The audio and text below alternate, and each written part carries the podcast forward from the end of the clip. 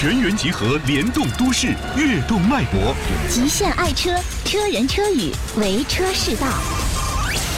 爱车联播网，听车那点事儿。大家好，这里是爱车联播网，我是张维。我是王涛，今天板砖因为有事儿没有能来，今天我跟王涛一起来录制今天的节目。今天的主题就是，呃，关于上周五我去参加了一个上海汽车荣威 RX 五在南京浦口生产基地的参观介绍。哎，伟哥，嗯你去那个工厂里面长什么样啊？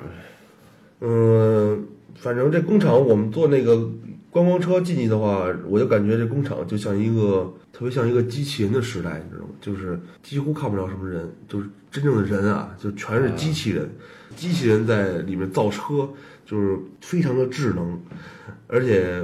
我们通过介绍也了知，这个这个浦口工厂啊，每分钟的生产能力为七十台。七十台，对，就是一分钟就是七十辆车吗？对啊，浦口基地焊接自动化率已经达到了百分之九十九。就是说基本上不用人，基本上就没有人了。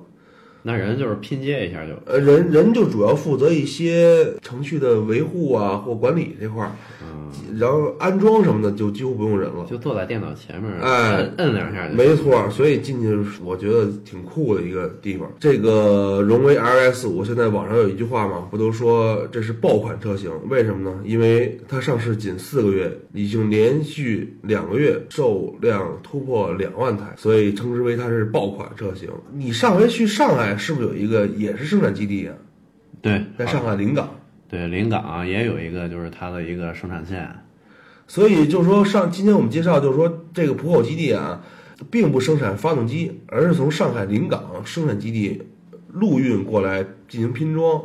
除了生产热销车型这个 RS 五以外啊，呃，未来上汽还将在浦口基地生产全新荣威 i 六和 RS 五的姊妹车型，就是名爵 MG ZS。我们是上周五进行了一个参观，参观完了之后呢，然后我们就在在这个工厂的门口位置，然后进行了一个荣威 X 五智能外设体验。这个体验真是让我为之一惊，因为有很多很多智能的功能都是现在车型没有的。呃，比如说这个厂家现在通过内饰中央人机交互界面和 WiFi 热点功能，实现了诸如那个智能无人机、智能运动相机、移动车辆控制终端。还有那个语音控制等，好多好多功能。这摄像机是怎么回事儿？摄像机就是它有四个摄像机，然后三百六十度的可以拍到周围的任何的情况。嗯，反正最让我吃惊就是这无人机，无人机就是他给我们介绍，就是你在堵车的时候打开天窗，比如前面堵车了，像今天我来，我这个五环堵车了。啊，我派无人机先去看一下。哎，你把飞机升上天，然后往前去飞，那你能看到前面哎到底是怎么回事？那显示在哪？显示在显示在屏幕上啊。就是那个汽车中控，对啊，就直接在那那上面就显示了。对对对对对那那个拍摄也是在那显示，对啊，就直接就是那比如说我开车的时候，我就想拍一个道路，那会不会影响我开车呀？比如说我分神啊什么的。不会不会，因为它很方便，这个所有的操作在方向盘就可以全部执行了。就是在方向盘上有一拍照键是吗？对，就跟现在就跟你切歌一样，你放歌，你要不想听了，下一首你可以切，直接拿方向盘就可以操控了，很方便，非常方便。而且像它这个，你通过手机或者是 iWatch 控制车辆的启动啊、座椅加热啊，都非常方便。而且这些功能的灵敏度非常强啊！你包括这语音操作导航界面，反应速度、图像都没有延迟。就相比相比其他语音需要 那个你一本正经的说话，你必须得说好普通话啊什么的标非常标准，他有时候也听不出来，是不是？嗯，但 RS 五显然就比他们做的要好多了。就你随便说，你说我带点方言味儿也没事儿你？说来来来首歌，嗯，他就给你放歌。那我我听说啊，这个它这个智能好像特别厉害。比如说我说啊，我有点冷，啊，不用说我啊开一下空调，就说我有点冷，对空调就会开是吗？我有点冷，然后夸这个空调唰，热风就出来了，那要是我说我有点热，那冷风就出来了，那天窗它怎么样说就开了，打开天窗就开了就。开了。嗯，对，你比如说我我说我啊，我想看看天，它也能自己开是吗？你想看看天，对，你想看看天上的星星都能给你开开。反正就是人能等的，它也能等，不是说我非得特别标准说打开天窗它就能开了，对，没错，就跟普通聊天一样，它就跟个机器人一样，你跟它说话就行，不用特别麻烦、特别死板。所以我就觉得现在，你说今年是两千一六年了，我觉得之前给我们做过那个讲解，那个讲师讲的说特别好，就跟以前咱们在用诺基亚，嗯但谁知道现在出了苹果了，苹果就能干一些咱们除了打电话，其他功能全能干的事儿。对上网，上网不比电脑速度慢吧？对，是吧基本上快顶上半个电脑了。对啊，等于现在就是说，随着社会的进步发展呢，嗯、一些新的技术它需要一个载体嘛，嗯，那会儿就是把诺基亚变成现在的苹果，那可能以后汽车将会作为人们最重要的一个载体，在汽车里没有什么想干不出来的事儿，对吧？有可能什么都可以干，就是说我有个车，我我只要有我只要有车，我什我就打电话那个拍照，以后工作在车里工作，就不用去公司了。完全可以，这完全可以实现的。嗯，我觉得，所以就是说，这次的参观还是让我有所震惊的，真的。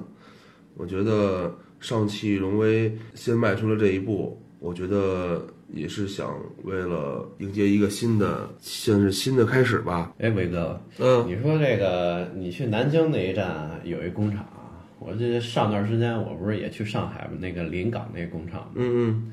就嗯，我也是坐观光车那个，好像是一共是五六个车间吧，就是反正干不一样的活儿，反正就是坐观光车，我就整个转下来，现在包括我现在已经参观了几个，我我那上回去的东风，嗯，他们也是一样的。我觉得以后这些机械化、人工智能机械化啊，会代替很多人所需要干的事儿。而且我就是就坐着车我去转那工厂，嗯我感觉都得转个小二十分钟。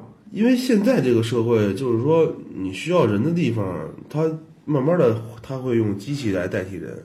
嗯，而且我记得看到有一个地儿啊，就是一个空的一个大房间，巨大，跟大广场似的。你知道地上铺的密密麻麻都是什么吗？啊，全是发动机，就是你一眼望不到头，全是发动机。就是那生产线那个生产的每天的数量，想想有多少？你说这个现在这个智能机械化，你觉得对你说是好还是坏？你说就是他们取代了人，但人呢就下岗了。也是，但是人不下岗呢，他们机械化上来了呢，提高产量了。反正有优点也有缺点吧，我觉得。对如果说太智能，那人什么都不用干了，这这身体素质感觉说不定以后就不用人了，你吃个早点什么的，就你一看一一俩机器人搁那包包子呢。你看那看那外星人的电影儿，全都智能化了以后，这人就进化成光剩一大脑袋了，那小手小胳膊儿一点点的没有力气了，对啊就剩一大脑袋了。包括现在我那天去，就是礼拜五、礼拜六回来出差回从南京回来嘛，然后去我们家亲戚家串门儿，我就看见小孩玩的东西我都没见过，就是都是小机一个小机器人儿啊，嗯，能说话，能跟你聊天儿，你问他问题都可以，然后能给你，呃，稍稍微能给你带点东西，端点东西过来什么的。然后我那个小姨说了，说赵伟，你猜这个机器人多少钱？我说多少钱？一千八百多。一千八。你小孩儿的玩具现在都这样，嗯你看，不是之前有一新闻，就是机器人暴走，把人给打了，对对对把柜台也给掀了。对，你说会不会出现就是，那可没准儿，以后真是人机人机大战了，就是。指不定人机器人也有自己的想法了，对啊就，不想跟你干了，就给你掀了。说不定以后这个各国与各国之间的矛盾就靠机器人来解决了，人都不用去了，背后一操控呗，是吧？人就坐着就行了。对，这都说不好。我跟涛儿聊这么半天，玩笑归玩笑，反正这次我这次去南京，他上次去上海，都是一起参观了这个关于这个智能化工厂的体验跟参观，然后也学到很多东西。呃，我相信这个在不久的将来，中国汽车产业必定将走向一个高端智能的新方向。在参观工厂之前，总觉得与国外品牌有点差距，但是自从呃我亲眼去看了以后，觉得这我们自己国家生产的汽车啊，跟国外的一些品牌持平啊，也是指日可待啊。好，今天先连到这里，咱们下期见。爱车世家品质声优，由爱车联播网荣誉出品。